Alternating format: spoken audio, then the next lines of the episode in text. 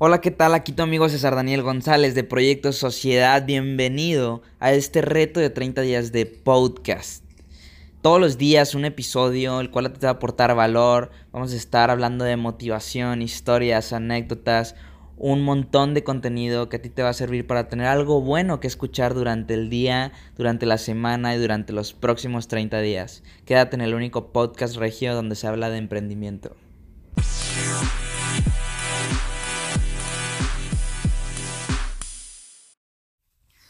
El día de hoy quiero saludar a mi amigo Eder Quevedo que me pregunta, ¿cómo puedes encontrar tu propósito? Bien, eh, como ya lo he comentado anteriormente y voy a ser muy breve con esta parte, número uno, encuentra lo que quieres. ¿Qué quieres para los próximos tres meses? ¿Qué quieres para los próximos seis meses? ¿Qué quieres para el próximo año de tu vida?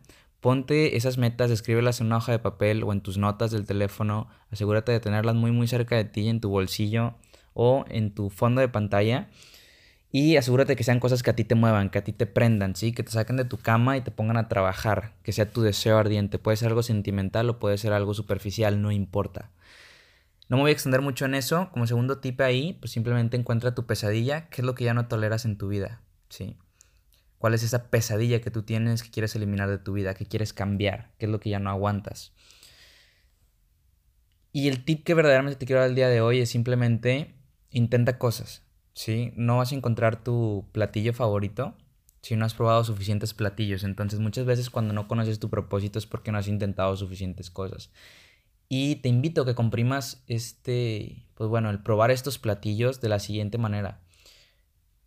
Que te deje de importar lo que opinen los demás. Ten la humildad para escuchar a todos y aceptar retroalimentación para tu mejora, pero a su vez tienes que, pues bueno, que no te importe demasiado tampoco. Tienes que entender que ni siquiera eh, somos tan importantes, ¿sí? Para la vida de las demás personas. No pasa de un comentario negativo, no pasa de, pues de cualquier cosa que la gente pueda decir, no, al final del día ellos tienen sus propios problemas, tienen su propio estrés y tienen su propia vida y sus propias eh, lágrimas para llorar por ellos mismos. Entonces, no creas que se la pasan todo el día pensando en ti.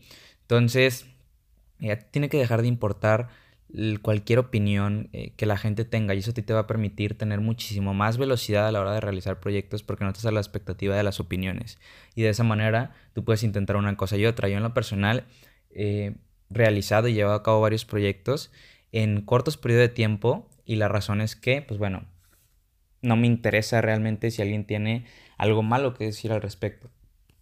Y eh, por otra parte, cada vez me acerco más a lo que me apasiona, entonces si tú sigues intentando cosas, como dice el creador de Apple, tú en algún punto vas a ir conectando todos esos puntos que tú has hecho y vas a ir encontrando tu norte, vas a ir encontrando las cosas que te apasionan, ¿sí? Siempre te vas a inclinar hacia algo y poco a poco te vas a ir acercando hacia las cosas que realmente eh, te gusta invertirles tiempo, que realmente te gusta hacer. Es algo que yo he vivido en lo personal y que te lo recomiendo. Entonces intenta muchísimas cosas, eh, intenta varios deportes, intenta varios negocios, intenta varios emprendimientos y ve encontrando qué es lo que a ti te gusta. Pero si no conoces lo que hay afuera porque estás asustado por las opiniones de la gente, no vas a encontrar o nunca te vas a acercar hacia lo que realmente deberías estar haciendo. Me despido, eh, felicidades si has llegado hasta el día, eh, estamos en el día 14 si no me equivoco, día 14, quédate en en este podcast los próximos días. Felicidades, vas muy bien. Si no has escuchado, si eres nuevo y no has escuchado los episodios que he subido, ponte a ver desde el día uno. Todos tienen algo que aportarte.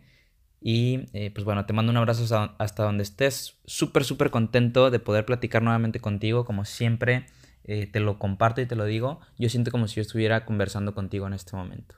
Entonces, nos vemos en el siguiente episodio.